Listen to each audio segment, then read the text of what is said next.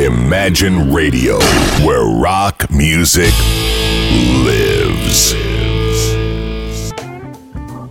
Добрый день. Вы слушаете радио Imagine в студии Александра Ромашова. Сегодня у нас в гостях Олег Кап Капкаев, великий русский мотопутешественник. А, Я смотрю, твое величие в плане потери веса теряется как-то постепенно. слушатели. Здравствуйте, Саша. Приятно видеть вас в новом виде, в новой студии с новыми обзорами. Да, мы По поводу стараемся. веса Да. нет, я просто очень активен. Да? Да, я просто набираю форму. Э, Какую форму? Для чего? На этот форму раз? для Северного полюса Ну, для Северного полюса, насколько я понимаю, нужны жиры прежде всего. и углеводы. Белковые массы. Да, углеводы. Да все нужно, конечно, да. Ну, что-то незаметно пока. Ну, я стараюсь. А когда? Когда уже Северный полюс? 17-й год. 17 хорошо. Но а в этом году, как я понимаю, была такая предварительная репетиция, то есть уже была поездка к полюсу холода, и в этом году вы посетили Нордкап, мыс, который считается самой северной точкой Европы, о чем, кстати говоря, норвежцы, насколько я знаю, потому что у меня там в той части полно родственников, э, спорят один мыс с другим, но вот э, так вот туристически почему-то Нордкап считается самой северной точкой Да, он Европы. там туристически подготовлен, этот мысль, для того, чтобы Мгм. считать его самым северным. Там стоит красивая скульптура, музей, магазин, кафе и так далее. Но действительно, там в нескольких метрах, ну буквально там 100 метров, есть мыс, который на 100 метров дальше. Просто по нему трудно добираться. Мгм. Ну вот летом мы туда ходили, и по навигатору действительно он северней. Мгм. И, насколько я понимаю, вот э, основная цель поездки это испытать себя еще и в зимнее время. То есть вот как нормальные люди э, в период белых ночей туда не поехали. То есть, вернее, полярного, полярного дня нужно было обязательно в полярную ночь, когда солнце практически не восходит. Да мы были там в полярный день. Там Мгм. тоже все здорово, красиво, Да. но всегда же интересно посмотреть одно и то же место, как оно выглядит зимой и как это выглядит по сравнению с летом. Мгм. Потом люди зимой, они совершенно другие по сравнению с людьми, которые летом. Что неудивительно. А в Норвегии это особенно заметно. Ну, зимой, наверное, все впадают в спячку, пьют много, э, Да нет, как, как валяют раз наоборот. дурака. Просто, Хотя нет, они там любят всякие снегоходы, насколько знаю. да, просто доброжелательность тех же финнов и норвежцев зимой, она просто, я бы сказал, наверное, на два порядка выше, чем летом. Потому что летом, наверное, они там чем-то заняты своим больше, а здесь занятие у них, э, в общем-то, основное это не замерзнуть, а второе с кем-нибудь пообщаться, потому что все действительно прячутся по норам там и по своим домикам. Ну да, еще уберечься от за- снежных завалов, и если куда-то выбрались, то они там, насколько я знаю, собираются в колонну, уже едут они все очень дружно, и потому Да, что там, на снегоуборочная самом деле, машина там впереди всех. вся зимняя жизнь очень построена совершенно отлично от нас, и наша вот экспедиция только на север, она как раз имела одной целью по заданию Русского географического общества даже не то, что сравнить, а извлечь уроки, которые почему-то мы не то, что не извлекаем, мы их даже не пытаемся понять. Вот, например, дороги в Норвегии чистят все время, независимо от того, идет там снег или нет. Из-за этого дороги становятся гладкими, хрустальными, как стекло. Соответственно, ты едешь все время по льду. Но при этом э, количество аварий или там количество там всевозможных неприятных ситуаций на дороге значительно меньше, чем у нас, потому что ну, там есть закон, в котором все ездят с шипами. Это закон. И нас на границе проверяли. Значит, единственное, что у нас проверили, там все заняло Наличие очень- шипов. Это наличие шипов на мотоциклах. Хорошо, я напомню нашим слушателям, что у нас в студии Олег Капкаев. Вы можете задавать вопросы нашему гостю на нашем сайте imagineradio.ru в специальной форме. Также, если вы смотрите нас сейчас прямо вот или слушаете с сайта Imagine Radio, то я вам очень завидую, потому что вы э, можете также наблюдать видеотрансляцию, которая у нас здесь в специальном окошечке ведется. Здесь видно не только нашего гостя, но и, и он привез э, с собой исключительно такие вот эксклюзивные кадры этой поездки заснеженные мотоциклы и такие сложные погодные условия. Все это вы можете сейчас видеть, прямо наблюдать в нашей видеотрансляции. Олег, э, кто ехал, вообще сколько было человек, э, как долго готовились? э? Знаете, вот эта экспедиция, она была уникальна тем, я могу произнести слово уникально с полной уверенностью, потому что в этот раз она была в открытом доступе для всех. То есть мы это сделали публичной акцией, и, в общем-то, со всей страны люди откликнулись, и каждый чувствовал себя в команде, каждый проехал столько километров по тому маршруту, который он считал э, нужным, возможным, но при этом э, мы все укладывались в один маршрут. Это, значит, если брать самую дальнюю точку, это Владивосток. Значит, а крайняя точка была, это уже получается по нашей экспедиции, Каба-Дорока. То есть это трансконтинентальный пробег, который совершил Олег Максимов зимой на мотоцикле, 18 тысяч километров, при этом он ехал один. Это вот один из участников. А, кто-то стартовал из Екатеринбурга, Роман Засыпкин, а, кто-то стартовал из Краснодара, там Александр Уткин, кто-то из Москвы, там было огромное количество людей, кто-то из Петербурга, кто-то из Германии, кто-то из э, Украины, кто-то из Белоруссии кто-то из Литвы, но всех объединяло то, что это была одна команда. И самое удивительное, что когда мы доехали до той точки, которую ставили перед собой, это берег Баренцева моря была одна из таких знаковых точек. Это э, Териберка поселок. Когда-то был э, процветающий, потом заброшенный, теперь опять mm-hmm. процветающий, где снимали знаменитый Левиафан. И потом Мурманск, потом Нордкап, самая северная точка Европы – и после этого в Германии самый большой зимний мотослет Элефант Трефон, ему было 60 лет, мы туда приехали. В общем, наша команда туда привезла, как говорят спортсмены, больше 100 тысяч километров.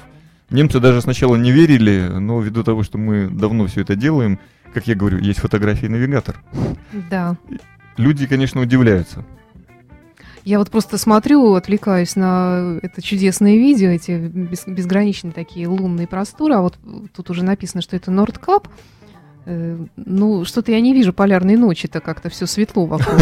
Ну, понимаете, к сожалению, техника пока не достигла того уровня развития, как люди, и поэтому она снимает, к сожалению, тогда, когда светло. Угу. А когда ночью нас снимает, тогда все темно. А, то есть все-таки в январе уже там же начинается чуть-чуть э, появляться Три солнце. Часа. Так, да? Три часа, часа световой день. Световой день, да, уже все-таки хоть какой-никакой Поэтому есть. большую часть времени мы, конечно, двигались ночью. Ночью в метель это так... Страшно. Да нет, не страшно. Страшно останавливаться. Когда едешь, не страшно, потому что у тебя выбора нет. А почему останавливаться-то страшно? Потому что когда ты остановился, ты эту все, что происходит, ты начинаешь понимать, как это выглядит на самом деле. Ну, то есть там снегу по ступицу, ветер, так, э, ветер такой сильный, что сбивает с ног, а, при этом снег забивает вообще все, как только ты останавливаешься. А когда ты едешь, ты просто понимаешь мотоцикл, понимаешь дорогу и двигаешься дальше. То есть не обращая внимания ни на что, потому что у тебя есть другие задачи. Когда остановился, потом начинать страшно ехать. Вот мы остановились, был сильный снегопад, трое суток мы ехали, и, ну, представляете, несколько километров фур, которые все двигают колесами и с места не двигаются. Угу. И при этом снега примерно полметра. А если учесть, что там то вверх, то вниз? Да, еще? то есть это вообще, конечно, зрелище такое, поэтому лучше не останавливаться, надо просто ехать. Ужасно. Ну, есть же такие простые человеческие желания поесть, например, сходить в туалет, извиняюсь. Да, почему? Сейчас же все благоустроено для этого. Остановился в любом месте, э, потом, знаете, как в той юмореске, зачем тебе большой театр? Сходи прямо здесь. Сколько человек было всего? Значит, вот да, в нашей команде мы доехали до Элефант Трефона было 97 человек со всех разных мест. При этом все считались... Уже такое завораживающее начало было 97, и кто-то, наверное, Нет, нет, нет, 97 отселился. человек это мы посчитали. Я сначала думал, что у нас будет значительно меньше, но потом меня поправили. Самое удивительное, что это было мотообъединение только на север, хотя мы ехали с разных сторон, не только страны, но вообще мира, но и литовцы, вот меня это было так удивило, и литовцы, и белорусы, и украинцы, все говорили, мы все из одной команды, мы русские. Mm-hmm. Это на самом деле так смешно. И русские немцы, э, ребята, которые там организовали в Германии большой лагерь, они-то вообще, вот, у них даже не было ни капли сомнения в том, что они русские. Хотя они уже много лет живут в Германии, и, в общем-то, немцы.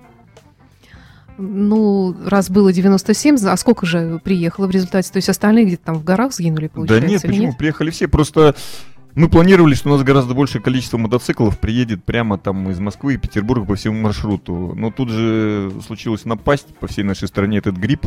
И, в общем-то, на да. самом деле достаточно большое количество народа он скосил, ну, вплоть до того, что кого-то там по скорой везли, кто-то там лежал в бреду в температуре. Может быть, они оказались слабохарактерные, я не знаю, но вообще выглядел как болезнь.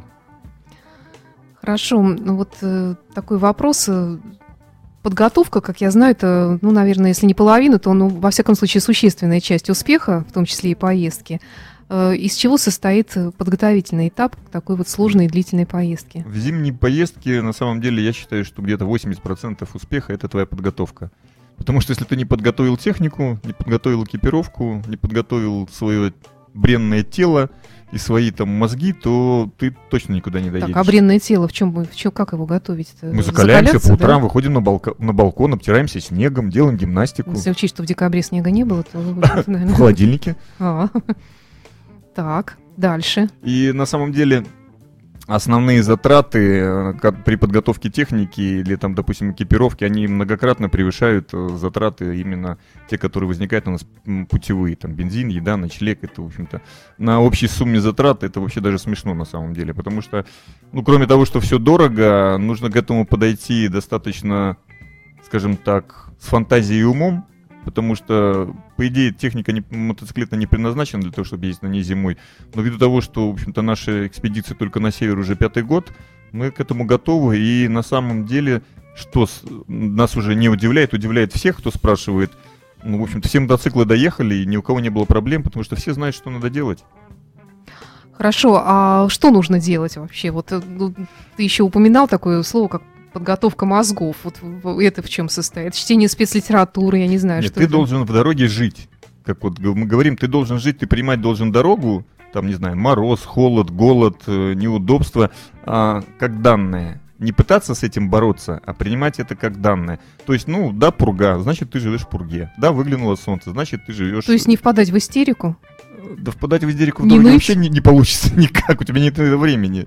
Ну, вот, допустим, мы когда въехали в Швецию, там э, после Норвегии и я вот рассказываю там э, друзьям, многие улыбаются, смеются, ну как так? Ну вот реально при температуре минус 30, вот мы ехали там 38, 44, там минус 20. А если учесть, ехать, что обдувает ветром? Ехать гораздо снегом. комфортнее, чем при температуре плюс 2, или минус 2, или минус 5. А почему?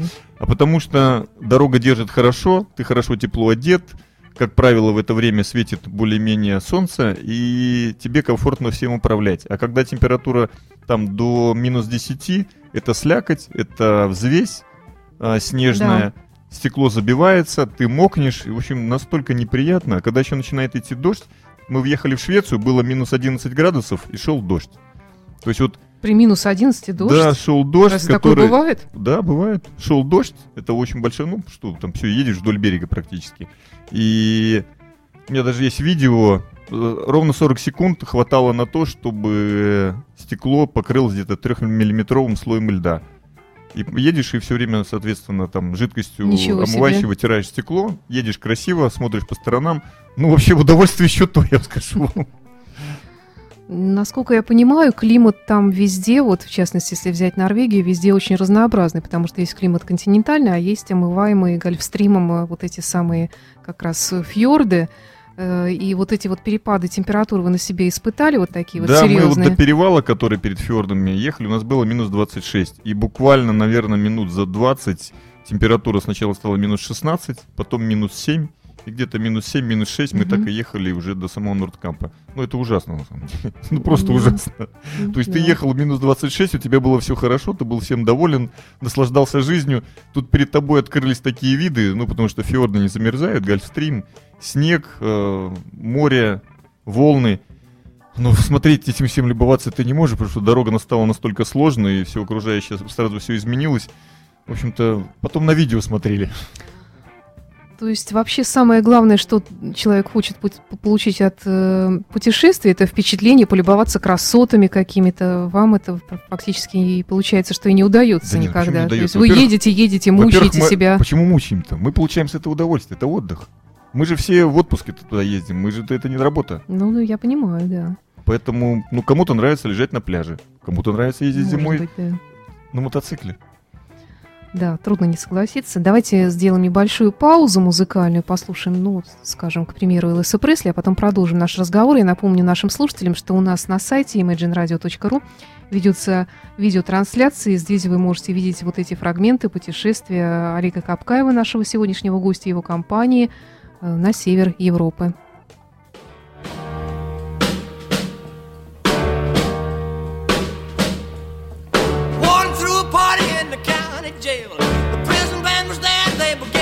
way. The band was jumping and the joint began to swing. You should have heard this knocked out jailbird sing. Let it rock. Everybody, let it rock. Everybody in the whole cell block was dancing to the tail out rock. Spider Murphy played his inner saxophone.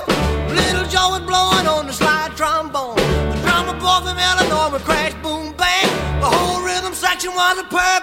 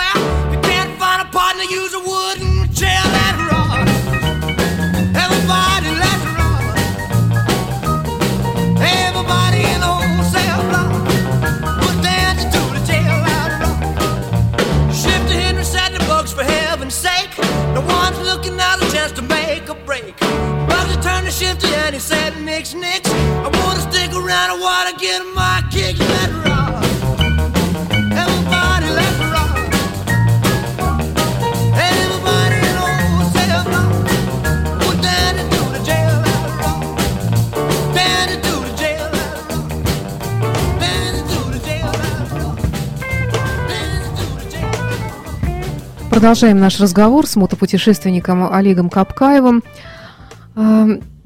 Хорошо, ну, все-таки хочется поговорить э, о конечной цели поездки. Это все-таки был Нордкап или вот этот Нет, мотослет? Нордкап, Нордкап был только промежуточной точкой.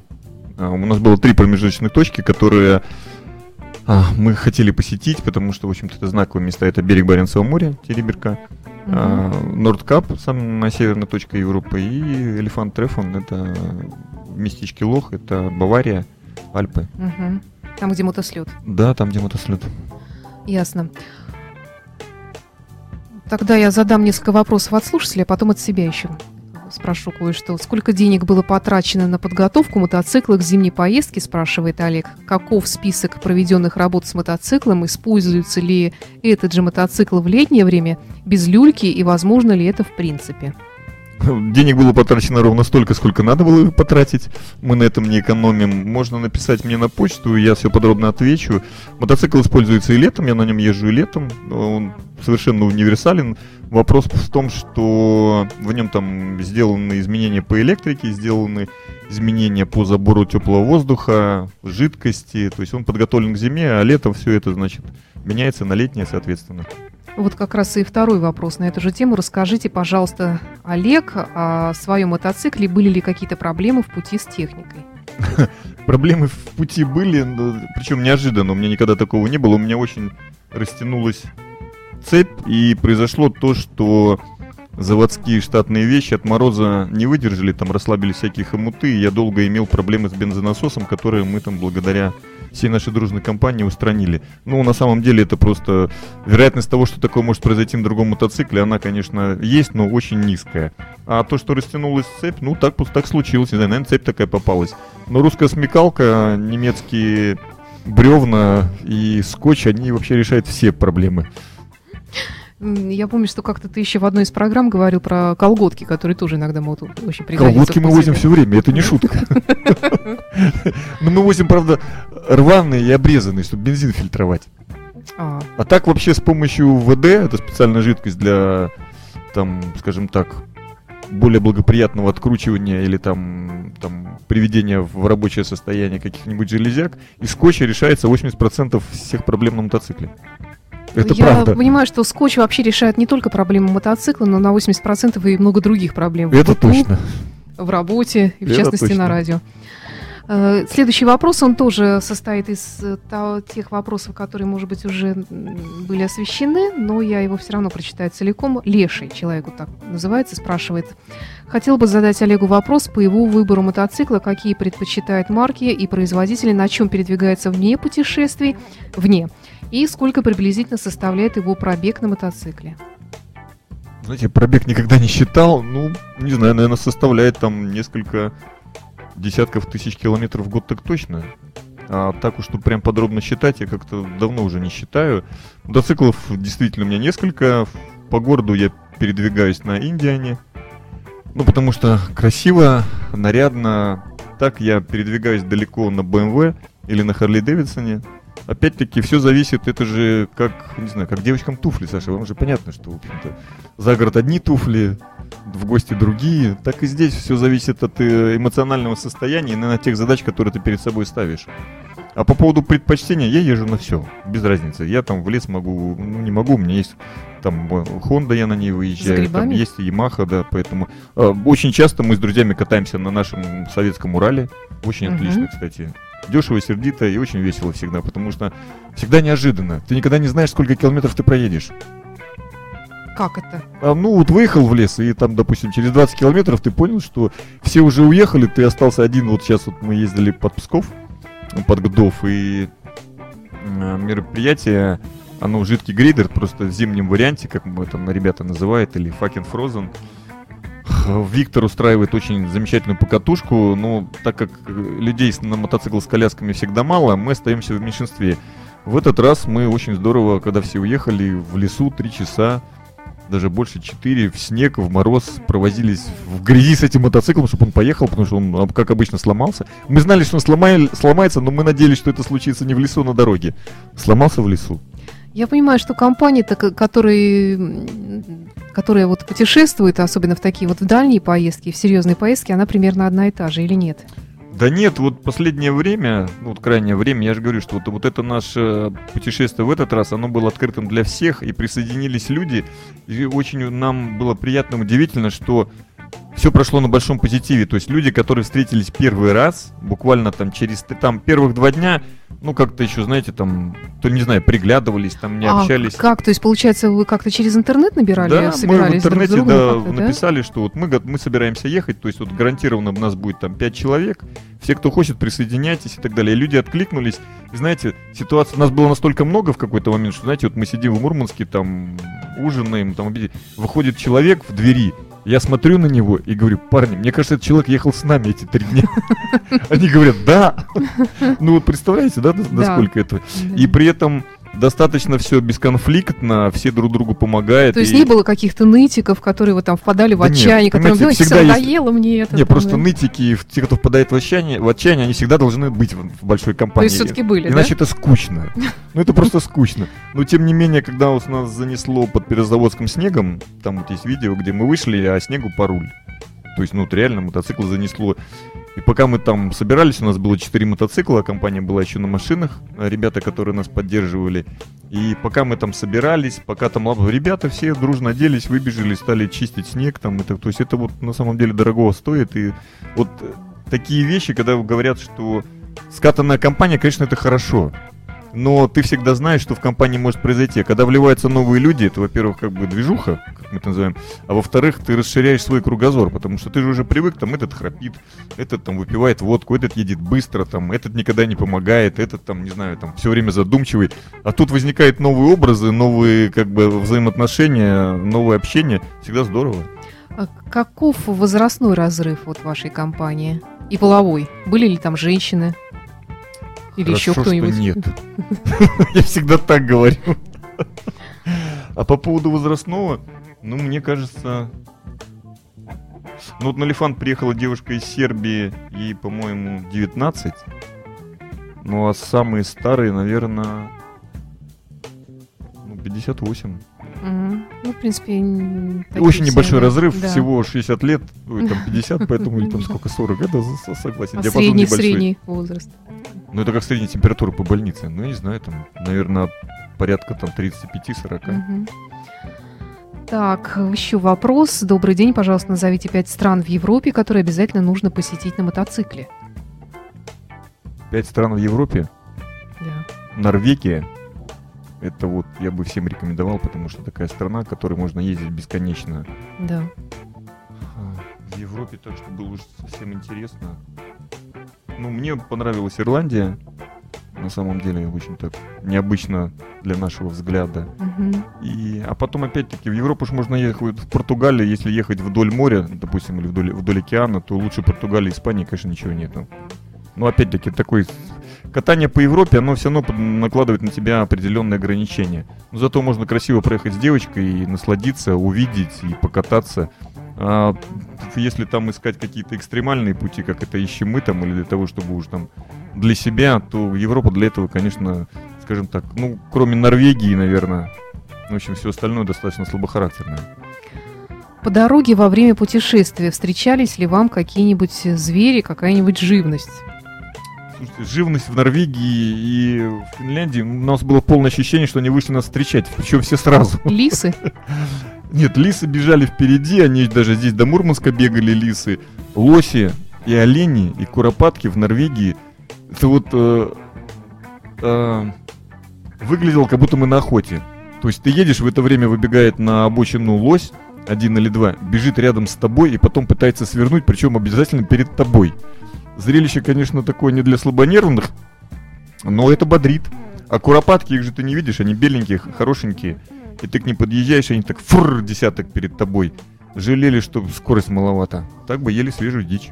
То есть все кидались под колеса, поджидали специально. И... Мне кажется, да. Это, мне, сейчас же заговор, теория заговора у нас активна. Да? Мне кажется, это специально. С этими санкциями они вот подослали нам всего этого. Они узнали, что идут русские. Да, да. Другого объяснения нет. У меня такой вопрос. Вы же ехали, конечно, не один день. Это было много-много ночей, и надо было где-то останавливаться на постой. Что это были за места? Э, как вас принимали? Мы не спим. Ну, я понимаю, да. Мы не спим, мы все время едем. У нас очень много а мест, где мы останавливались, и мы останавливались у наших друзей. Люди узнавали о нас из интернета, либо передавали там по свои координаты нашим друзьям. А так во всех всевозможных отелях, мотелях, в основном хостелах, потому что большая компания, в общем-то, не очень просто разместиться у доброжелательных, э, там, ну, у нас 20 человек, как разместиться там у кого-нибудь в доме. Это всегда, в общем-то, достаточно трудоемко, но люди на это идут с большой радостью. Потом, конечно, никто не высыпается, никто не отдыхает, но зато было весело. Так а что, разве вы не падаете от усталости, без задних ног не засыпаете? То есть Нет, вы продолжаете пад... какое-то веселье, что Нет, ли? Мы падаем, там? но мы падаем обычно через пару-тройку часов. То есть mm-hmm. мы все ночью пытаемся бодриться и общаться. А по-другому никак не получается, иначе зачем ехать? Просто ехать неинтересно. Алкоголь принимали в поездке? Алкоголь – это не мы. Вообще никто. Даже, это не мы. даже Я из могу вновь присоединившихся. Говорить. Могу говорить за нашу команду. Это не мы. Это очень хорошо. Приятно это слышать. Предлагаю еще разок прерваться на пару минут, послушать э, Тирекс, и потом мы продолжим наш разговор с нашим гостем, мотопутешественником Олегом Капкаевым. Напомню также нашим слушателям, что на сайте imagineradio.ru можно видеть э, замечательные видеокадры из этого путешествия, безграничные норвежские просторы, и не только, наверное, норвежские, снежные. Очень красиво. Смотрите.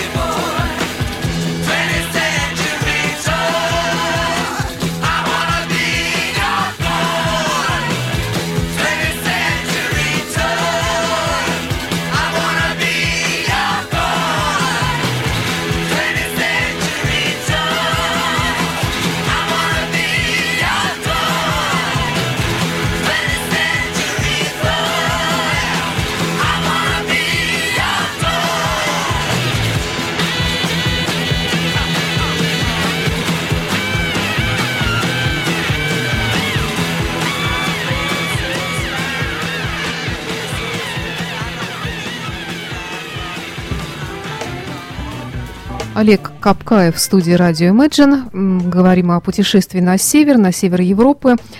А, бывали ли лично у тебя какие-то моменты, когда ты жалел о том, что ты отправился в эту поездку и хотелось просто развернуться или как-то вот мигом оказаться дома, скажем. Знаете, вот во всех поездках, ну, во всяком случае, относительно меня и там многих друзей, которых я знаю, с первого километра всего два желания. Первое желание э, вернуться домой, второе желание ехать дальше. И вот с каждым километром эта пропорция меняется. Потому что особенно если ты выезжаешь, когда холодно или дождь и так далее, то есть эта пропорция, она меняется в зависимости от твоего настроения, от погоды, от окружающих э, друзей и так далее. Потому что, ну не знаю, это, наверное, больше эмоциональное состояние в дороге, чем, в общем-то, физическое. Поэтому всегда хочется вернуться домой, всегда хочется задать себе вопрос, зачем тебе это надо было, но при этом всегда хочется сделать то, что ты задумал. Поэтому, я не знаю, это ежесекундное состояние на самом деле. Такая борьба души и тела. Да это быть. не борьба, это как раз вот те весы, в которых мы живем все время. То есть, с одной стороны, вроде как и получаешь от этого удовольствие, с другой стороны, это удовольствие всегда на грани того, в общем, что люди считают экстримом. Хотя... Ну, в чем может состоять экстрим? Вот, допустим, поломка в каком-нибудь безлюдном месте. Да вы знаете, вот даже в людном месте в центре Европы, в Финляндии, при морозе в 34 градуса, копаться в холодном бензине со сломанным да, бензонасосом, да. я вам скажу, что это удовольствие еще то. Тут вот я вижу вот эти вот замечательные видеокадры, и я смотрю мотоцикл такой вот с этой с коляской, и весь загружен чем-то. Что в этой коляске лежит? Мне всегда интересно. Всегда там лежат только полезные вещи только полезные вещи. Там зубочистка. Зубочистка, зубная щетка, Погодки. запасные валенки, тулупчик, палатка, примус. Все, что надо в дороге. А валенки, они для чего? Валенки, чтобы было тепло. То есть, нет, ну я понимаю, но в процессе непосредственного передвижения там какая-то же другая, наверное, специальная обувь. Да, не специальная валенки, обувь. Да? А так остановился, одел валенки, почувствовал себя дома. Вот сидишь вот на краю угу. земли, на краю Европы, на самом севере Норвегии в валенках, и понимаешь, в тувальниках и в тулупах, понимаешь, вот она, родина, все здесь.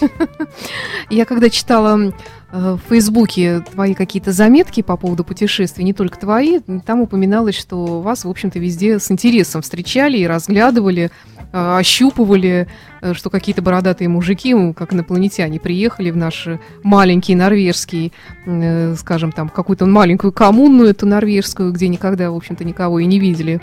Э, кроме самих себя. Как это было? Это действительно так. Я вот начал же свой рассказ с того, что люди зимой в Норвегии, Финляндии совершенно другие а, по, а, по отношению к тем, к тем же людям в тех же местах, но летом. Летом это туристическое место, в котором все прутся, в общем, туристы для зарабатывания денег. А когда ты туда приезжаешь зимой, люди понимают, что ты искренне интересуешься их страной, и ты приблизительно чем-то похож на них, потому что, ну вот масса норвегов, допустим, там, ну это, это вот я это сам видел глазами, то есть машины стоят брошенные на обочине, на каких-то пятачках вдоль обочины и никого нет. Мы да. начали спрашивать местных людей, что такое. Они на, ну, мы на мотоцикл уже, они так смотрят на нас, говорят, так а что это? Все же понятно.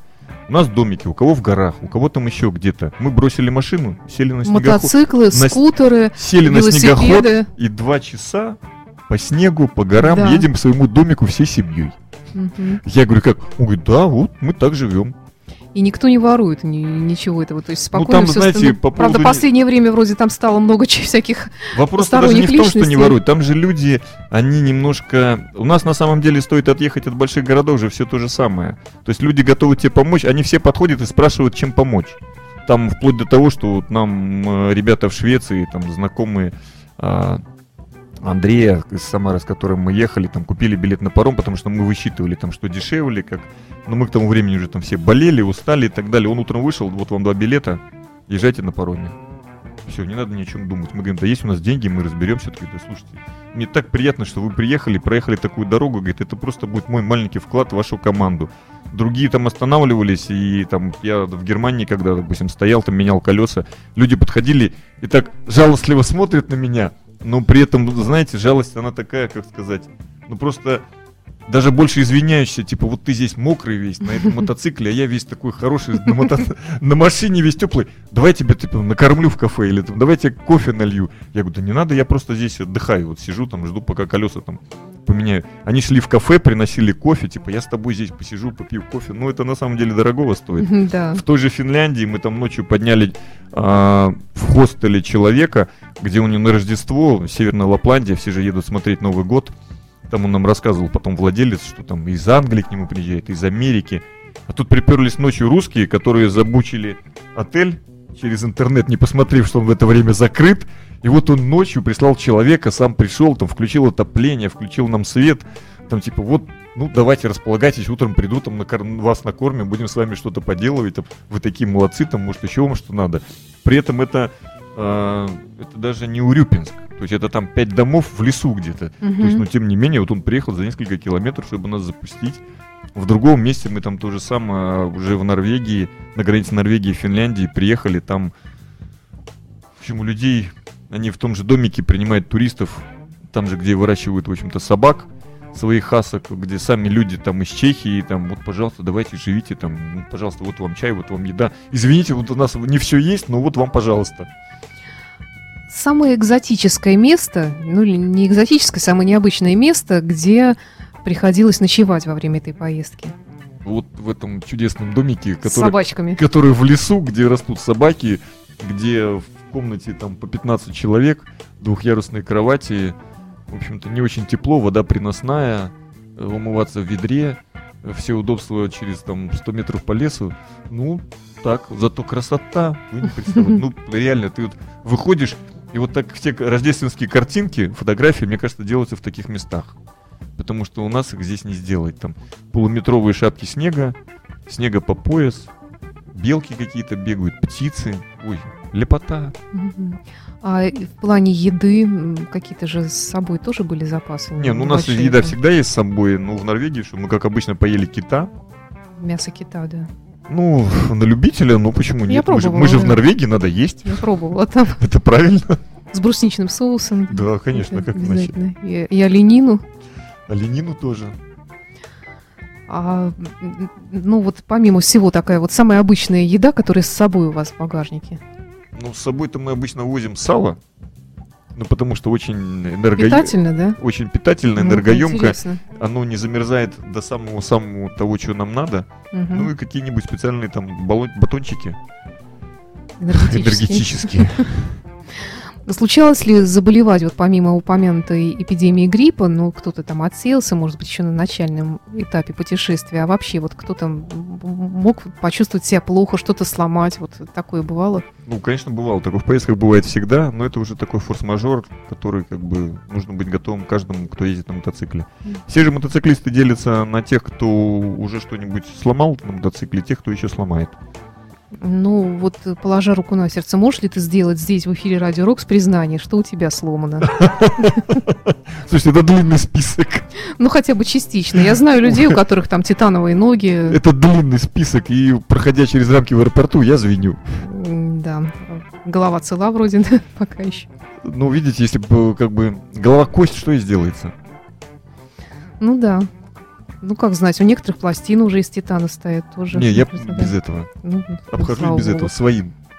Да. Так, время наше подходит к концу. Тут наши слушатели очень так хорошо отзываются о вашем присутствии здесь, в студии Радио Imagine. А, Что еще нужно спросить-то? Господи, столько вопросов остается всегда в этой поездке. Приходилось ли замерзать до такой степени, ну что просто все уже?